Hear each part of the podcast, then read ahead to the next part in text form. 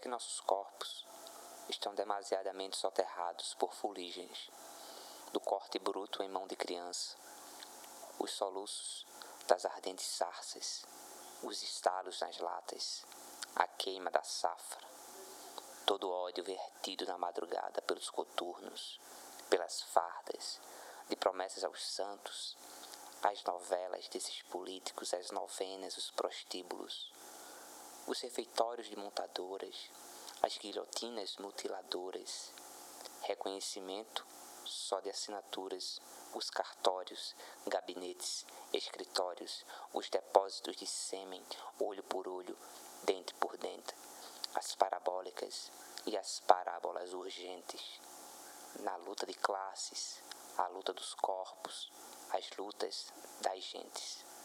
O derradeiro gesto de gritar, em plenos pulmões, na vasta plantação, que não há revolução pela palavra, sem passar pelo preço do pão.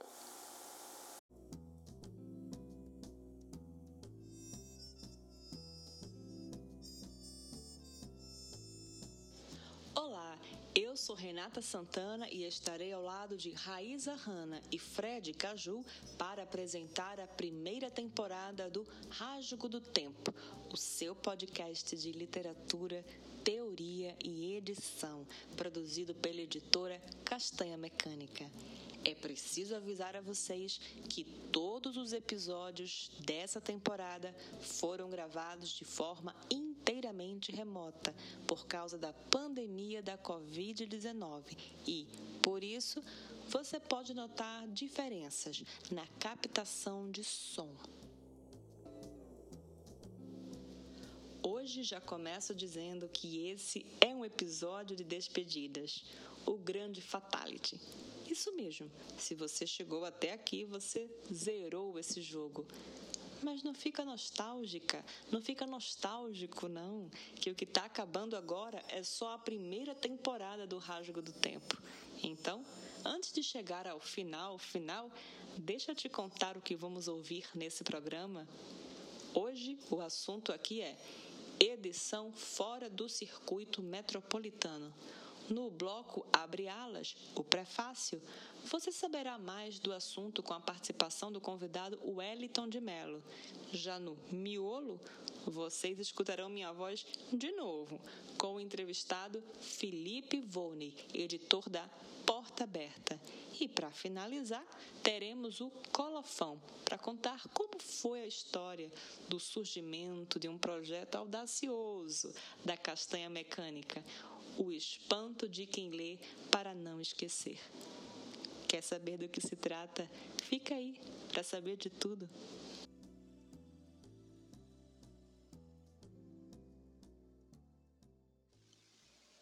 Toque, toque. Quem é? É a pegadinha do malandro chegando no prefácio do Rasgo do Tempo.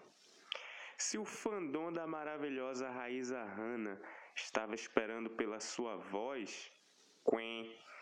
Hoje quem assume sou eu, Fred Caju. Por quê? Porque sim, Zequinha. Pauta de hoje é edições fora do eixo metropolitano em Pernambuco.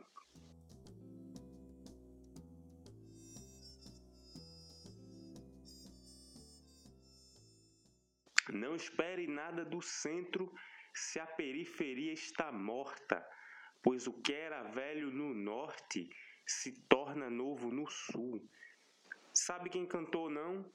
Lição de casa. Depois abre aí no buscador, destruindo a camada de ozônio. Mundo Livre SA. É, amiga, é, amigo. Se você está mais ao sul do país e acha que eixo é sinônimo de Rio São Paulo, volte algumas casas. Mundo globalizado nunca foi sinônimo de mundo igualitário. O alcance de transmissão de satélites pode cobrir o planeta inteiro, e a internet é a conexão de todos os ermos. Mas será que estamos consumindo o que polos distantes das regiões metropolitanas estão produzindo? Será que ao menos estamos utilizando as ferramentas para procurá-las? O que o Estado faz e fez para diminuir essas distâncias? Não sei vocês, mas não acredito em um eixo único, assim, com E maiúsculo. Acredito veementemente nas pluralidades. Sei que aqui no Recife há um circuito forte de publicações independentes com registros constantes na imprensa oficial. Mas sei que fora da capital a efervescência pode ser muito maior. Exemplo: uma editora como a nossa, a Castanha Mecânica, que produz tudo de forma independente e tem uma boa circulação na mídia local e até o melhor podcast do mundo, é uma neném perto de algum cordelista do sertão do Pajeú, por exemplo, que detém seus próprios meios de publicação, tanto em tiragem quanto em alcance. Aí alguém pode estar tá perguntando, mas e aí?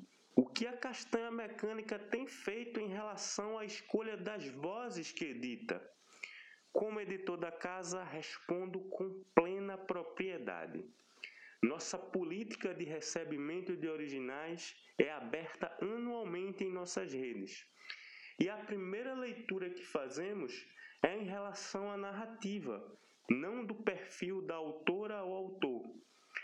Por termos um raio pequeno, recebemos mais inscrições do Recife, mas já registramos submissões de todo o país.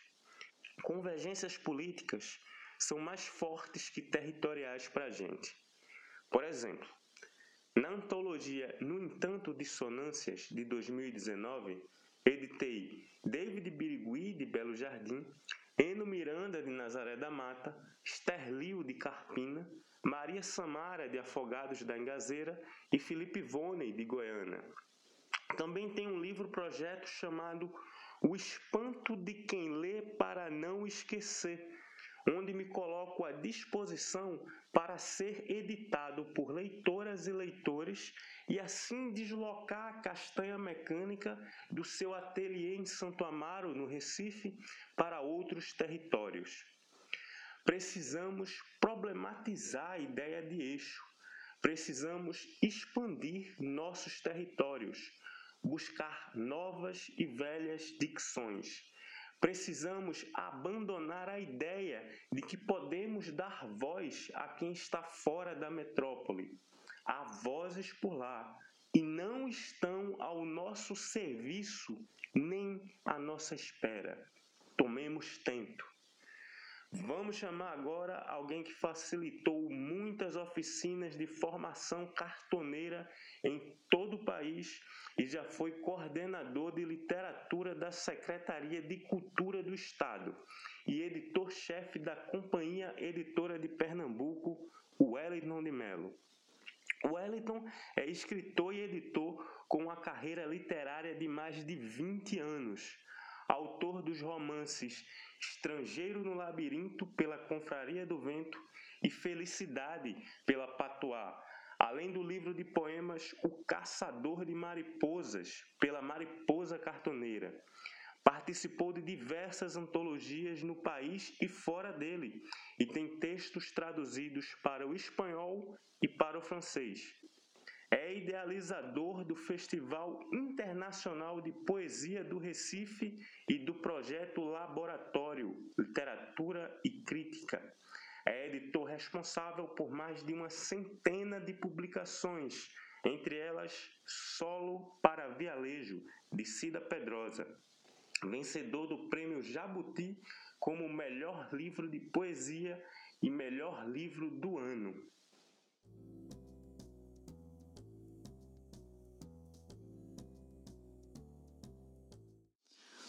Bom, eu acho que ainda falta muito para que as políticas sejam realmente interiorizadas no que diz respeito aí ao, ao segmento do livro, leitura, literatura e bibliotecas. A gente tem um plano que foi aprovado recentemente e esse plano prevê uma, uma atuação, digamos assim, de forma regionalizada também.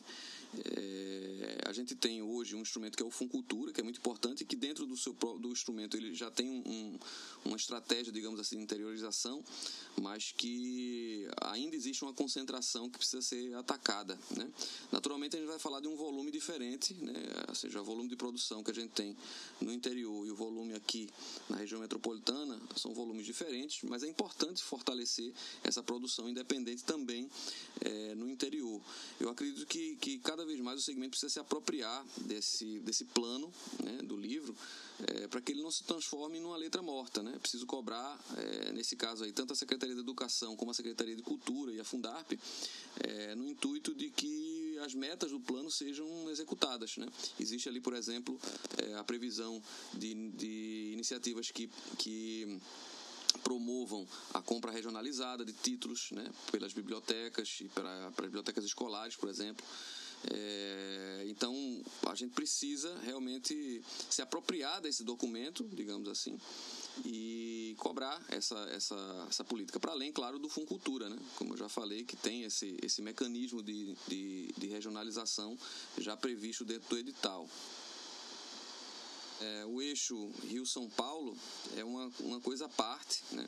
A gente tem ali as grandes editoras sediadas e o parque gráfico também é significativo. No entanto, é, a gente percebe até pelas premiações né, dos, do, que a gente vem, vem vendo em prêmios como Jabuti, né, o próprio prêmio Oceanos, que essa hegemonia do parque gráfico ou dessas grandes editoras ela já não, não faz muito sentido. A gente tem é, produções de, de, extrema qualidade circulando fora, é, ou sendo produzidas, na verdade, fora do eixo Rio-São Paulo. Um exemplo disso é que, por exemplo, o livro que eu editei para a CEP, é, editora, é, que é o livro da Cida Pedrosa, Solo para Vialejo, ele foi escolhido como livro do ano, ano passado. Né? E, e realmente ele não deixa a desejar, a, a, do ponto de vista editorial, do ponto de vista de, de, da produção gráfica, ele não, não deixa a desejar é, a nenhuma, nenhuma editora né, do país. E eu diria até muitas editoras é, de fora do país também. Né? A gente vê a produção em Portugal, por exemplo, e no Brasil a gente não deixa a desejar nesse sentido. Né? É, naturalmente é, é, é difícil você ter alguns dos insumos, né? Principalmente são edições mais específicas, né? Eu tive, por exemplo, quando eu editei o livro do Raimundo Carreiro, é, Condenados à Vida, a gente teve uma grande dificuldade de achar. A, eu queria fazer uma, uma, uma, jaqueta de acetato impresso e a gente teve uma grande dificuldade de encontrar um fornecedor para fazer isso.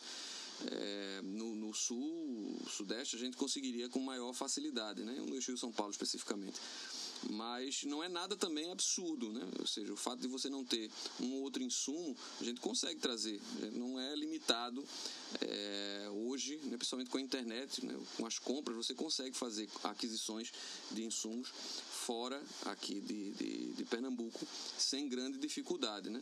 Eu acho que já foi o tempo em que você, para ser um autor é, de sucesso, por exemplo, ou ser uma editora que tem um catálogo de qualidade, você precise estar ali é, no, no, centro do, do, do, poder econômico, né? Naturalmente, nesse governo que a gente está vivendo agora, né, de ataque ao livro, ataque à cultura, né, de uma forma geral, as compras governamentais deixam de ter um impacto tão grande, mas ainda tem um impacto. O maior comprador de livros ainda é, é o governo né, e os governos estaduais e as prefeituras. Mas é, é, é ainda um, um, um, nicho que as editoras independentes não exploram adequadamente. Eu acho que deveria, inclusive, haver uma, um trabalho de capacitação nesse sentido, né, de, de as, as editoras independentes se unirem na perspectiva de, de participarem mais dessas compras governamentais. Eu, eu sempre digo que a, a edição independente ela tá para o mercado editorial, assim como a, a, a agricultura familiar está para o agronegócio, né? Então tem um volume que às vezes é diferenciado, né? Não é o mesmo volume, mas quando a gente junta todas as produções independentes, todas as editoras independentes, isso é, realmente faria um, um, uma diferença, né? É, a gente teve um, um, movimento, né, a partir do momento que eu, que eu tive na Secretaria de, Cultura, é, eu fiz um movimento de estimular a, a criação de editoras cartoneiras. Né? Eu, houve um boom dessas editoras, depois houve uma retração. Hoje a gente vê algumas outras iniciativas independentes que acontecem tanto no sertão como no agreste. A gente tem, claro, uma produção ali que sempre, sempre existiu, né, de cordéis, né, é, de outro tipo de publicação, mas agora a gente também percebe outro tipo de iniciativa. Né? Então, é, por exemplo, a gente tem é, a Porta Aberta, né, que é do próprio Felipe Ivone, que está participando desse programa, que é na, na Zona da Mata. A gente tem a Lara Cartoneira, é, de Belo Jardim, do, do, do Birigui. Né?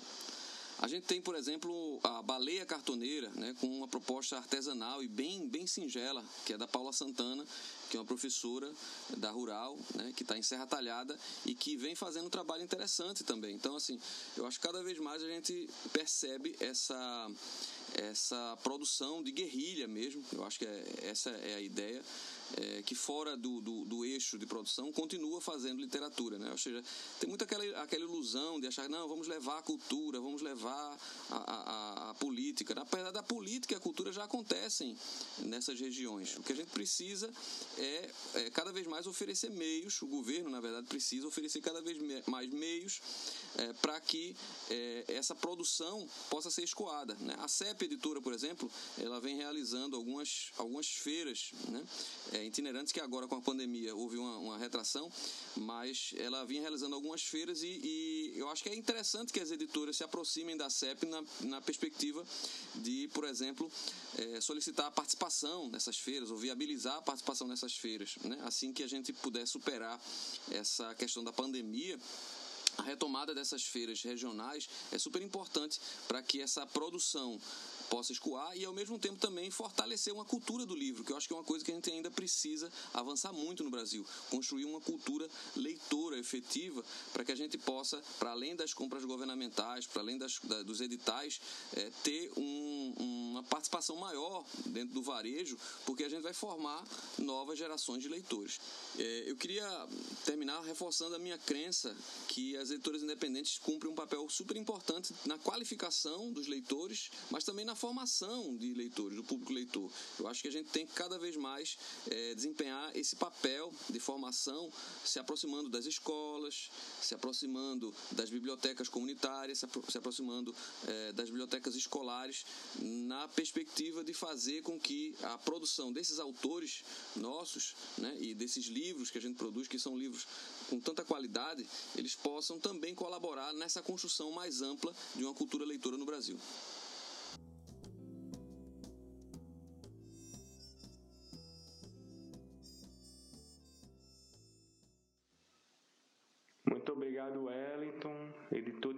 Responsa, que onde chega contribui muito com o debate.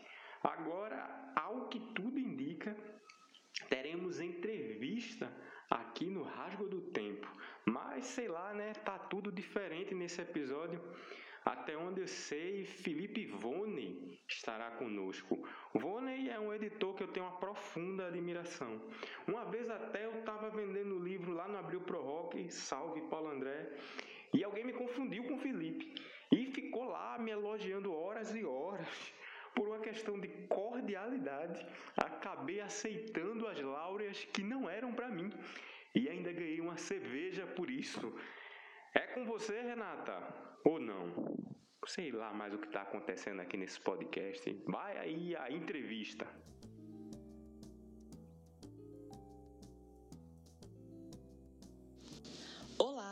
Hoje o podcast Rasgo do Tempo vai receber Felipe Vone.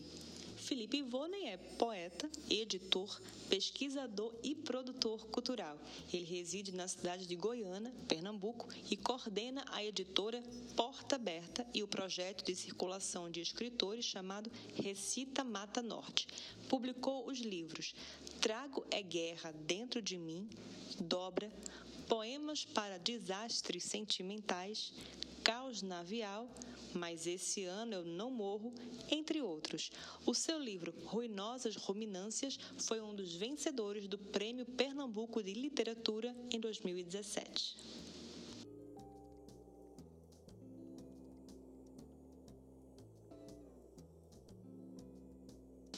Felipe, para falar de edição fora do circuito metropolitano, A primeira imagem que me vem ao falar a palavra circuito é um contorno, um cinturão que protege algo e cria um campo de energia. Né? O que você acha que os circuitos literários metropolitanos querem tanto proteger? Colocando dessa forma, você tem uma imagem de, de quase como se fosse um muro entre o dentro e fora, metrópole, interiores, é, centro e periferia. Bem, me parece que essa protecionismo, esse protecionismo não é necessariamente impedir que chegue, né? mas sim impedir que saia. Né? É, a metrópole ela se coloca como algo muito porosa, né? algo que sempre está à disposição de trânsito, de absorver, de processar coisas, né? É, e coloca as outros, os outros territórios, muitas vezes, como coisas fixas, né, como identidade, é como subjetividades ou identidades assim muito cristalizadas, muito bem identificadas. Então, para ser bem objetivo na, na, resposta, ela depende, né? Porque quando se trata das relações simbólicas, é, o centro faz questão de ser esse aspecto, o, o espaço aberto para o trânsito, para absorção.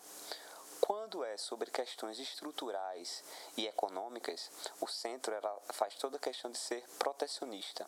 Né? Ela centraliza é, os meios é, de produção simbólicas, ferramentas, os equipamentos culturais. Né? Não poder, eu não diria nem circuito literário, porque me parece no Brasil esse é, o que se chama é, de de manifestação da literatura se tornou, na verdade, uma, uma ideia de, de marketing e de produção cultural. Mas pensando que o centro dessa forma é onde se concentra esses espaços né, de legitimação. Né? É, eu acho que a segunda pergunta seria o que é né, que seria interessante ou por que é que quem, está, quem estaria fora, vamos dizer assim, desses modelos de legitimação, o que é que eles têm a perder ou a ganhar com isso. Né?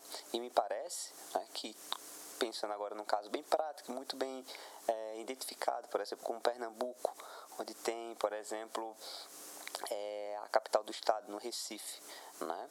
e Recife sendo também um município com é, a maior quantidade de população, é, quando você pensa nos editais de incentivo estadual né, de cultura, é, a gente consegue perceber muito, muito bem né, uma série de reivindicações, não só da literatura, mas de outros segmentos da arte, sobre a centralização de recursos, né, sobre uma falta de perspectiva né, que vem, claro, que vem sendo mudado, ou algumas coisas vêm sendo alteradas nesses últimos anos, né? Mas é algo que é uma reivindicação da categoria de várias outras regiões do Estado, né? Sobre a centralização de recursos, centralizações de políticas, né? A falta de pensar o, o, o desenvolvimento do território, né? É, como um todo, né? De uma forma mais sistêmica, né, de uma forma é, mais descentralizada, isso é muito evidente quando a gente pensa né, na hora de falar sobre distribuição de estruturas, né, de equipamentos e de recursos financeiros. Né. É, mas aí quando a gente trata numa relação simbólica, o centro, ou a, a, né, essa, quando se pensa essas metrópoles, elas se colocam, elas se sentem muito bem à vontade de se colocar com esse espaço do trânsito, do aqui do se absorve, do antropofágico, né, do, do das, das múltiplas travessias e sendo atravessados. Né? Então, então eu colocaria que é, geralmente é conveniente a entrada né? mas não a saída. Como era a sua relação com esses chamados circuitos metropolitanos quando você teve a iniciativa de criar a editora Porta Aberta em Goiânia? Quando me interessei é, em buscar ou ter contato com o fazer literário no Recife, isso entre 2007 e 2008, né?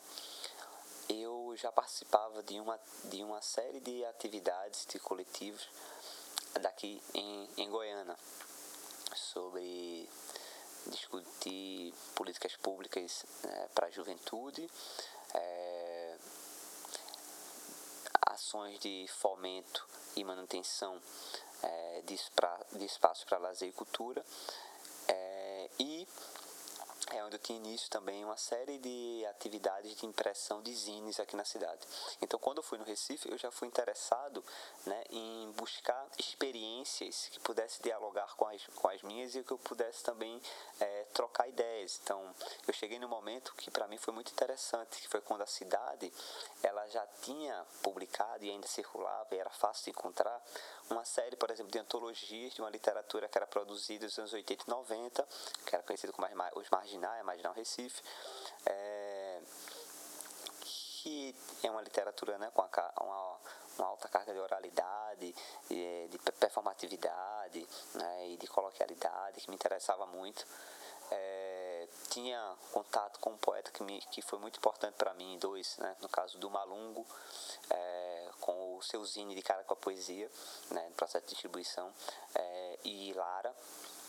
É, e uma série de outras ah, experiências que acontecia, por exemplo, tive contato com o pessoal lá do Nascedouro de Peixinhos, né, lá do coletivo Boca do Lixo, é, fui visitá-los, é, o pessoal lá de Paulista, do Campo Coletivo, lá na Praça do Mangueirão. É, visitei os, o, o, as, sará, as leituras né, e, e o sarau que era organizado lá na Biblioteca de Casa Amarela e de Afogados. Na época, era, eu acho que era Rogério Generoso, também era poeta, que é poeta.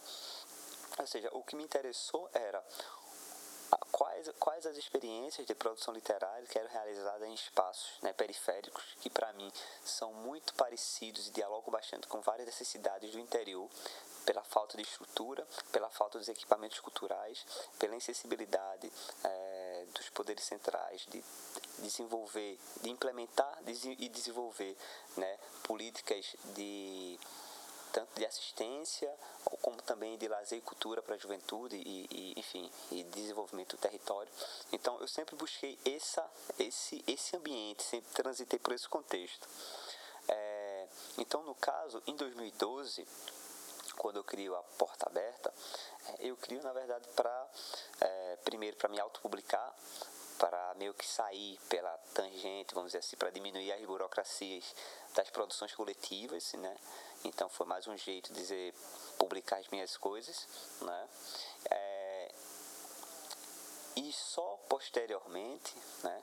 É, de 2012, 2014 para frente, que eu estreitei né, uma, as relações, por exemplo, com um tipo de produção de zines e de autopublicadores né, que começou a se organizar né, e, se, e se estruturar é, no Recife, que veio desenvolver outros coletivos também. Né? Então, a relação da editora Porta Aberta com a zona metropolitana, não, é, a zona metropolitana ela não está ligada, não tem nenhuma relação de cordão umbilical e nem de feedback, nem de retroalimentação, porque a editora foi criada e pensada tanto para o território, no caso para atividades, a minha, a minha atividade aqui no território, né, aqui circulando é, por Goiânia e região, e para publicar, que é, que até agora é isso que a editora ainda faz, é, autores daqui do território. Né?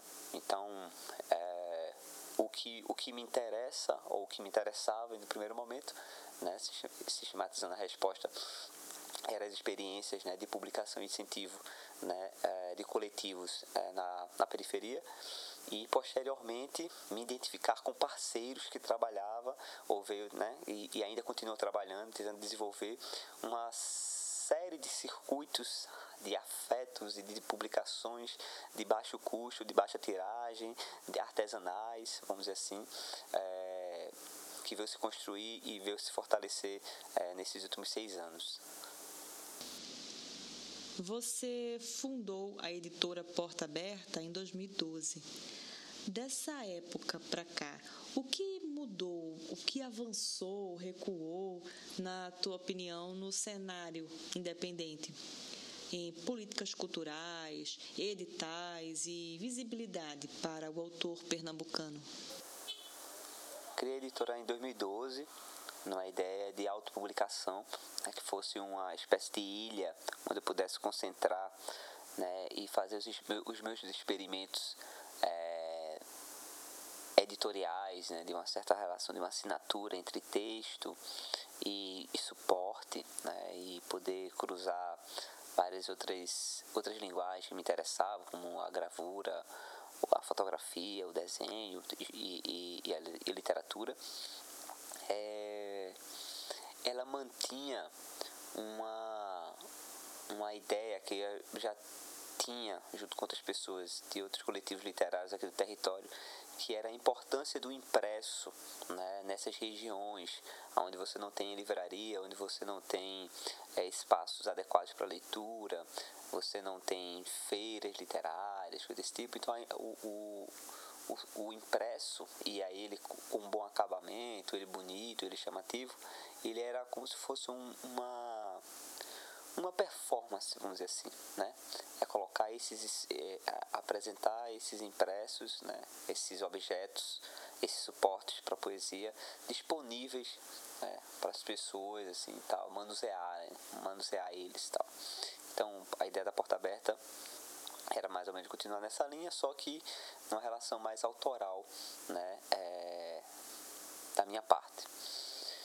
Então, de lá para cá, é, eu, eu vejo que muitos outros grupos surgiram, muitas outras editoras, é, uma, uma certa visibilidade, um certo fortalecimento, né, principalmente na questão da, do discurso sobre a publicação independente, sobre a autopublicação, né, sobre as, as estratégias, vamos dizer assim, é, alternativas, pode até colocar entre aspas, é, de poder fazer circular né, o, os livros e os impressos. Né? Então a gente pode ver, por exemplo, é, experiências como a, cartoneira, que tipo, tem o pessoal lá em, em, em Garanhuns, já se vê na cartoneira, é, o pessoal aqui do, do Recife, como a Mariposa, entre outros, né? Eles têm, têm né, o, a, Liga da, a Liga Cartoneira, a Internacional Cartoneira, né?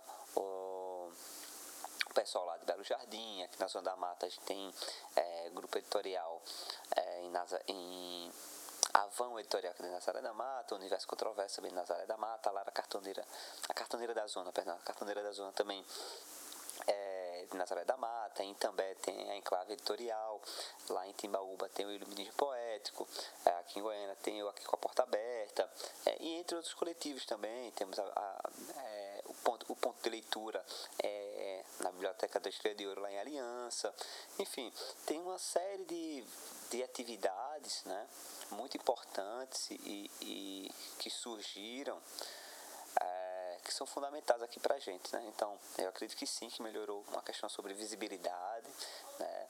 É, e, e uma boa parte disso é justamente do processo de apropriação das ferramentas de, de incentivo e de fomento à cultura, né? Muita parte disso é devido ao processo de formação, de busca, né, de compreensão de como essas ferramentas de políticas públicas podem funcionar para desenvolver seus territórios, né? a importância de, de mantê-las, de criá-las, né? e também a, a importância de ter nas suas próprias cidades né? é, esses, essas, essas células né? criadoras, né? criadoras, criativas, né? assim, mantendo esse, esse imaginário funcionando.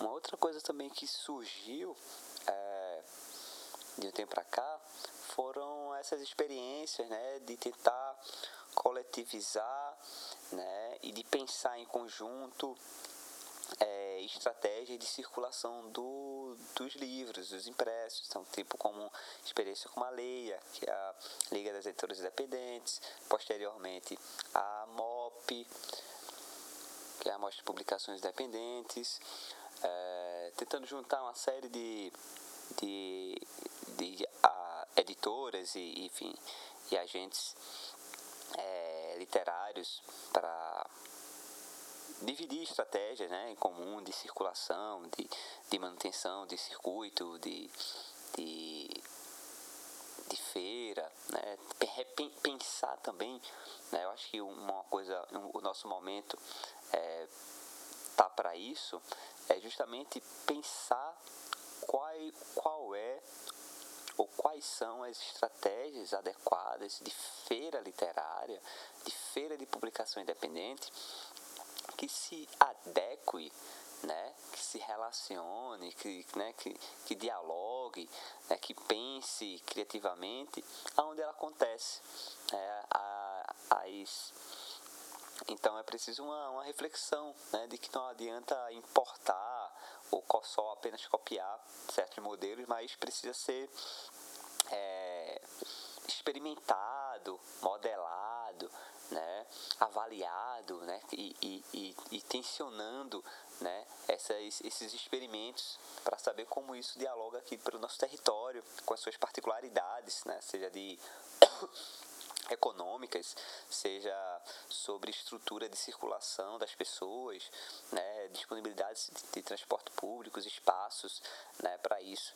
Né? Mas, assim, de um modo geral, eu acredito que sim, que tivemos um ganho entre com visibilidade, tivemos um ganho com a criação né, e, e, o, e o fortalecimento de várias, de várias experiências né, editoriais né? E que a gente tivemos também um ganho sobre a, a capacitação e a formação né, de produtores ou de escritores que são também produtores para conseguir esses recursos, tanto para fazer a manutenção e também a descentralização desses recursos para os interiores, para pensar atividades de literatura. Comenta sobre esse cenário de autoria e autopublicação e as redes sociais hoje, por exemplo, como você percebe essa articulação e esse diálogo? É, eu vejo as redes sociais um espaço como qualquer outro de que os, que os autores ocupam, né, para divulgar seu trabalho, suas, suas, suas coisas.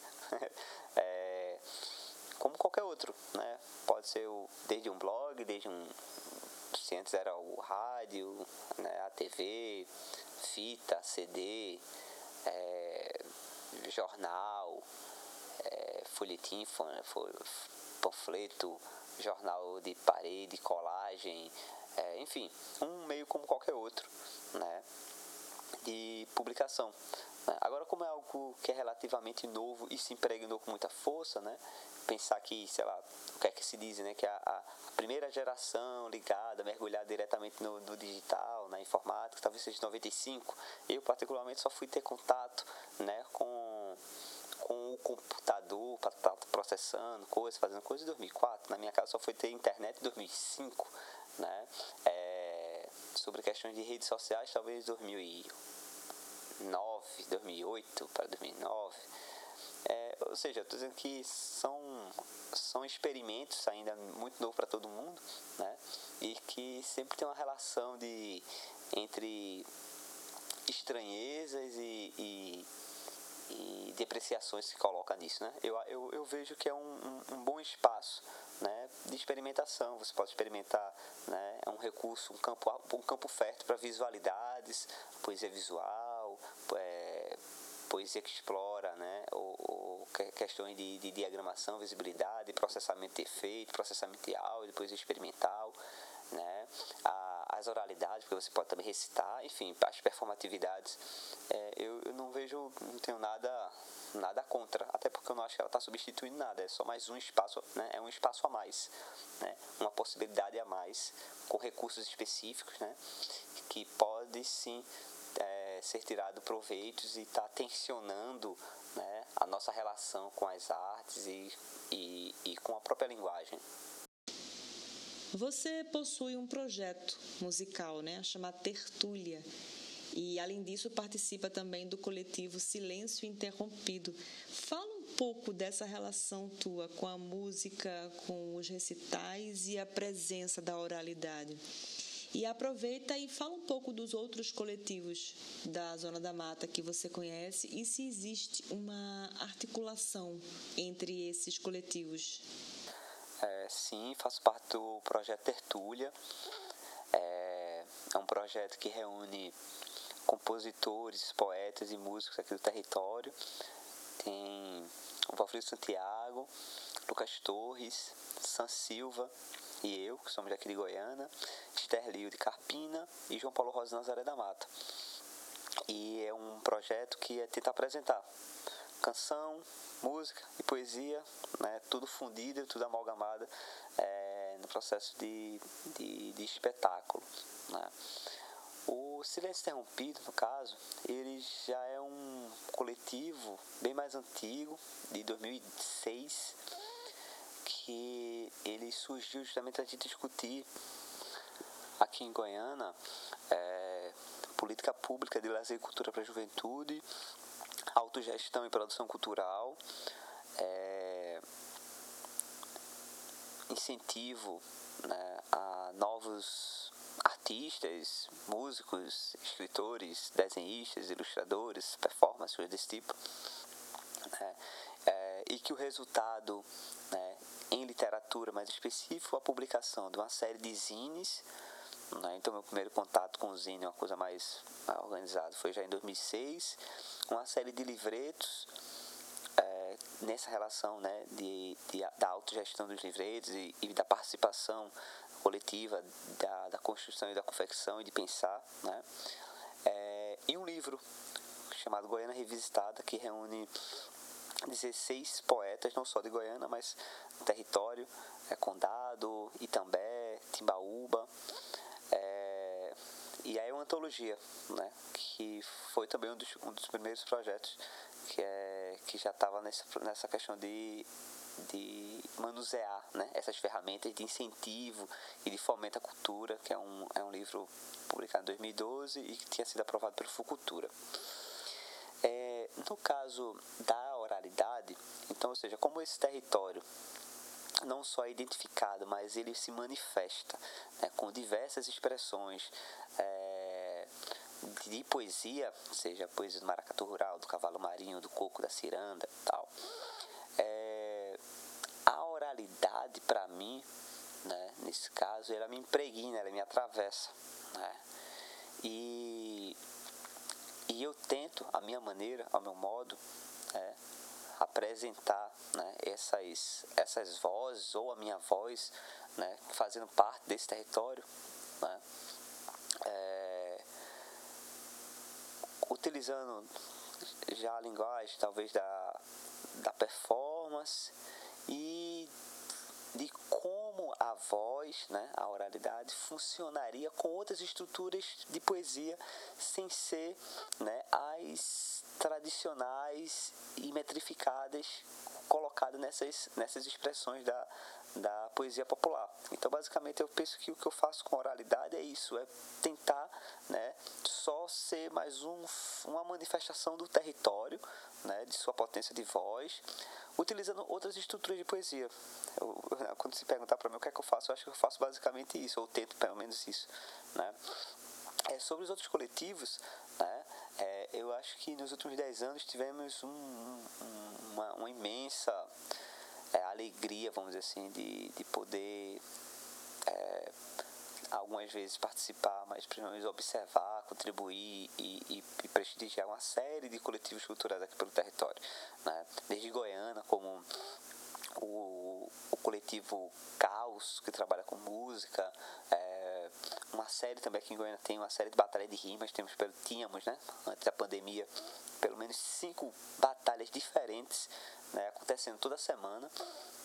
É, com uma, uma galera bem mais nova, né, bem mais jovem, é, ligado ao, ao rap. É, mas aí tínhamos outros coletivos, como também a San Silva trabalhava com um coletivo chamado Íntimos, de música autoral. O pessoal do audiovisual, de fotografia também, é bem forte por aqui. É, Existem outros coletivos como o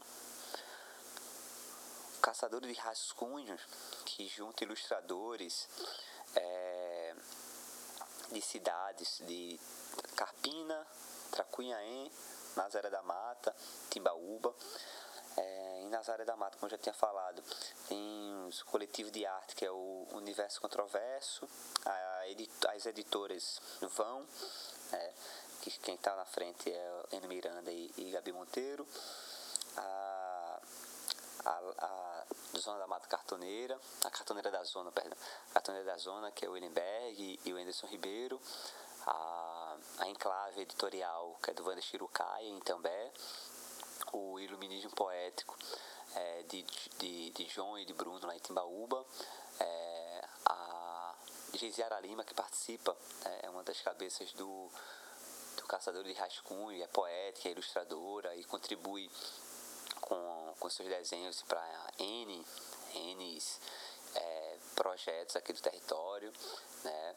O pessoal de Carpina também, com cinema de animação do Jefferson, é, do André Pina, é, com audiovisual e uma série de outros produtores que trabalham aqui dialogam né, com, com cultura popular, é, com música, o cinema, enfim, tem, tem, bastante, tem bastante coisa acontecendo e, e é, o pessoal lá de Tracunhaém trabalha com música e, e, como o, o Cid 3 lá do festival, do, do Tipóia, o pessoal da, do Tercina, Terceira na Feira, que toca aos domingos.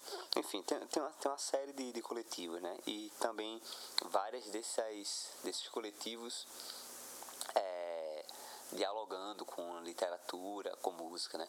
O que eu estou falando né, essa, essa miscelânea de coisas, por quê? Porque o que, o que é que isso tem a ver, né?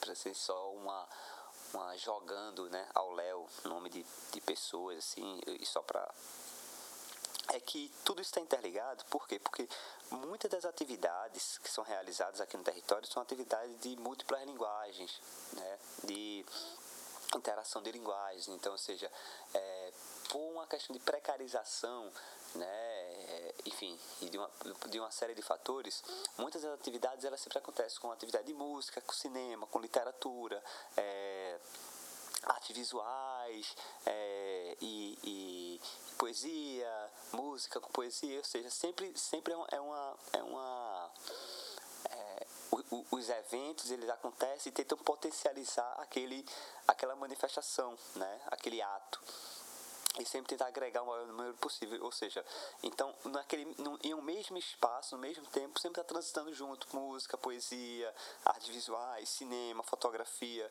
então é um modo né, do território né, de se fortalecer e de fortalecer uma linguagem própria é também pensar as outras linguagens em conjunto, né, que o público acaba sendo um público é, um pouco mais restrito, então acaba que na verdade não existe necessariamente conflito de público. Aí na verdade se tenta potencializar né, as pessoas que estão ali presentes com, com, a, enfim, com as expressões que, que estão disponíveis né, naquela ocasião. Então, enfim, acho que dá para ter mais ou menos um panorama do um quadro mais ou menos geral aqui do território. E agora chegamos ao momento mais perigoso desse podcast, Felipe Ivone. É quando o nosso convidado indica uma leitura ou um livro para compartilhar com os nossos ouvintes. Então, o que é que a gente, se não estiver lendo, tá perdendo tempo nessa vida? Indica aí. Nossa, recomendar uma leitura, uma só, desafio. É, eu vou deixar como indicação o, então vou deixar como indicação o livro da Geisiara Lima, O Corpo em Chamas, que é um livro que junta é, duas linguagens, poesia, seus poemas e ilustrações feitos por ela, porque ela também é ilustradora. Um livro que também é feito em, em parceria, então é uma parceria entre a editora Vão, Vão Editora e a Porta Aberta. É, e eu acho que também é um dos livros bem potentes, bem potentes que, que saiu é, nesses últimos anos. Então, fica como indicação o Corpo em Chamas da Gisiara Lima. É possível encontrar pela, pelo site, pela, pelas redes sociais da Van, da Van Editoras ou com a própria autora, Gisela Lima. E quero agradecer também a você, Renata, pelo bate-papo, pela entrevista, é, perguntas e também a toda a equipe do podcast Rádio do Tempo. Um grande abraço para todos e muito grato pelo convite. E eu vou deixar a leitura de um poema que eu acho bem bonito e bem potente, é, que fala muito de mim e do território, chamado Extinto, que está no livro. Extinto mediar para chegar nos teus trajetos, mediar debates entre teus sóis, a terra e aqueles que querem nossa miséria incendiá-los. No calor do deserto verde, teus olhos sinalizam um ipê amarelo, que mesmo com a violência desses territórios, vai resistindo mais cem anos se precaver com reservas, florir depois da fome, construir afetos, amparando-se durante a náusea, já que há tanto para botar para fora. Teus sóis estão chegando mais perto e aquela sombra está cada dia mais longe, em extinção. Felipe Vone, muito obrigada pela sua participação aqui no nosso podcast Rasgo do Tempo. A seguir, no programa de hoje, a gente vai ouvir o Colofão com Raíza Hanna.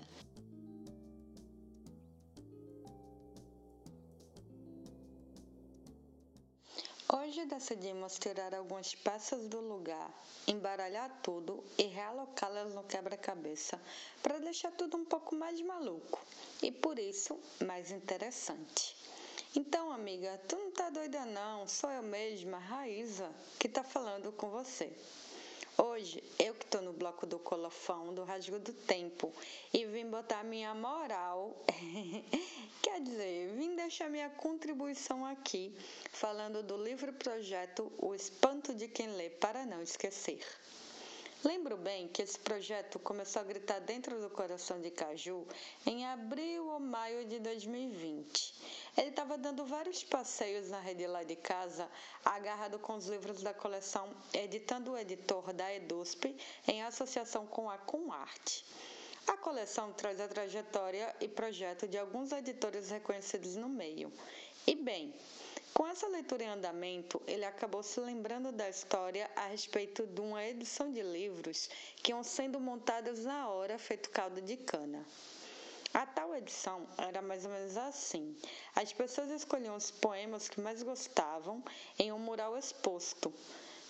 E com esses poemas se costurava um livro altamente pessoal, conforme o gosto do leitor. Assim, ele levava para casa uma obra completamente personalizada. Aí, com essa história na cabeça, Fred começou a andar de um lado para o outro em casa, pensando e repensando a tal edição. E logo começou a planejar fazer algo parecido na castanha mecânica, só que realocado no contexto atual. Nesse momento, a pandemia da Covid-19 estava tomando conta das ruas e estávamos ainda tentando lidar com o fato de termos que trabalhar em casa. A ideia de vender livros sem sair de casa tinha tornado o jogo mais complicado, e por isso a estratégia dos lances tinha que ser muito bem pensada. Com a tecnologia a nosso favor, o projeto do Espanto de Quem Lê para Não Esquecer começava a nascer. Em suma, a ideia de Fred Caju era que suas leitoras e leitores pudessem montar para si um livro personalizado a partir de seus poemas. Ou seja, a leitora ou leitor que quisesse adquirir um livro assim devia escolher, dentre os poemas do escritor, 20 dos quais mais gostasse para constituir seu livro. Os poemas escolhidos podiam ser qualquer um já publicado por Caju, seja meus impressos ou eletrônicos. O fato de Fred sempre disponibilizar todos os seus poemas nas redes sociais e plataformas gratuitas ajudava no processo, que aliás se assemelha bastante com o de uma editora ou de um editor, Por isso, galgamos a brincadeira de que o leitor ou a leitora virava um editor ou editora do seu próprio livro, fazendo suas próprias escolhas quanto ao seu conteúdo. Inclusive, a ordem dos poemas, o processo narrativo temático eram todos escolhidos por aquele que estivesse manejando a edição pessoal. Já para o projeto gráfico, Caju percebeu que, para respeitar a mancha gráfica do livro, que teria o tamanho recorrente do acervo da castanha mecânica, 12 por 18 centímetros, os poemas deviam conter exatamente 20 versos, ou até 20 versos. Então, ele acabou estabelecendo essa condição, pois percebeu que assim cada poema caberia em um, apenas uma página, já que a maioria dos seus escritos costumam estar abaixo desse número de versos. Assim, o espanto de quem lê para não esquecer se torna um material impresso em papel pólen com capa feita de papel Color Plus com uma cor meio salmãozinho e uma costura borboleta para finalizar. A ideia me pareceu revolucionária e, na busca por um título para o livro projeto, meti novamente meu bedelho e sugeri um verso de um dos poemas do próprio Caju, que dizia dois espanto de quem lê para não esquecer. O título parecia se encaixar perfeitamente para o projeto. Dado o nome do arranjo de poemas do livro, eu logo quis fazer um para mim mesma. Queria ter o primeiro exemplar do projeto, já que intitulei a obra, né? Li e reli vários dos seus poemas para a constituição do meu livro. Fui escolhendo os mais preferidos dentre os meus já preferidos. Trabalho árduo, nada fácil mesmo, mas de uma gostosura imensa. Criar a linha narrativa do livro a meu modo, a ordem a meu modo, com os poemas que eu mais gostava, era bom demais. Além disso, eu quis criar toda a linha narrativa surdina e mostrar a Caju só depois, para ver se ele mesmo conseguia entender a minha edição e ler o que estava por trás do meu projeto pessoal. Bom, é claro que, como editor artesão de Manjá Calejadas, ele conseguiu notar a minha ideia de narrativa rapidinho, que basicamente foi pilada em uma costura de poemas que conseguia trazer os elementos mais básicos que constituem uma vida, várias vidas, ou pelo menos a minha própria. Filosofia sobre o entendimento do funcionamento do mundo, seus sucessos e decepções, os livros que guiam a gente com a sabedoria de quem veio antes ou de quem atravessa o caminho do agora. O amor, é claro, a solidão, a melancolia, a infância, no meu caso é dos anos 90, e as despedidas sempre amargamente presentes. Enfim, a construção do projeto foi uma delícia e o resultado então nem se fala. E não é porque eu que fiz, não, viu? Mas o arranjo de poemas que eu criei, acho que foi a melhor edição que a Castanha Mecânica já publicou. Inclusive, quem quiser passar por essa experiência e montar seu próprio arranjo de poemas ou ler a minha versão, é só entrar no Linktree da Castanha Mecânica. Lá você pode encontrar todo o acervo da editora de forma gratuita, bem como criar o seu próprio espanto para ler e não esquecer. Eu queria mesmo que todo mundo pudesse ler a minha versão. Não. Aliás, eu queria que todo mundo pudesse ter a oportunidade de fazer seu próprio arranjo, para sentir a delícia de editar seu próprio livro, ou quem sabe de editar um livro todo especial para alguém também especial.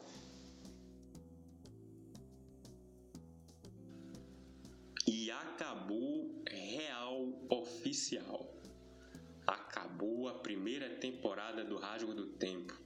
Agradecemos demais a todo mundo que nos ouviu, seja o pessoal que escutou todos os episódios, quem viu um ou outro e até mesmo quem acaba de escutar o programa assim que começa o colofão para evitar a minha voz.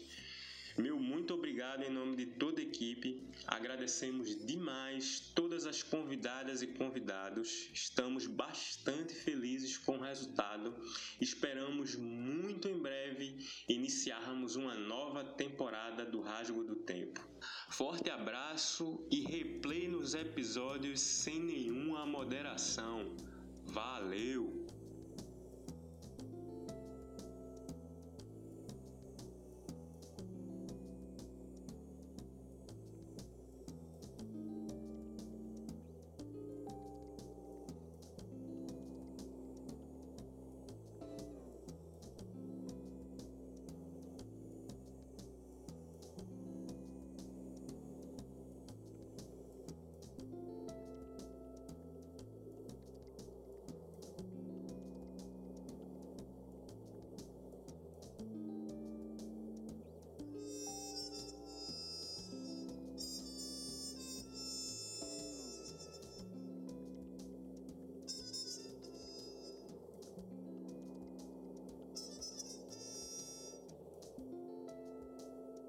Incentivo da Lei Aldir Blanc Pernambuco, Fundarp, Secretaria de Cultura, Governo de Pernambuco. E, no âmbito federal, por intermédio da Secretaria Especial da Cultura, Ministério do Turismo e Governo Federal, o Rasgo do Tempo é uma realização da editora Castanha Mecânica com parceria da editora Alvoroça, do estúdio 420 Graus e Alexandre Melo Produções.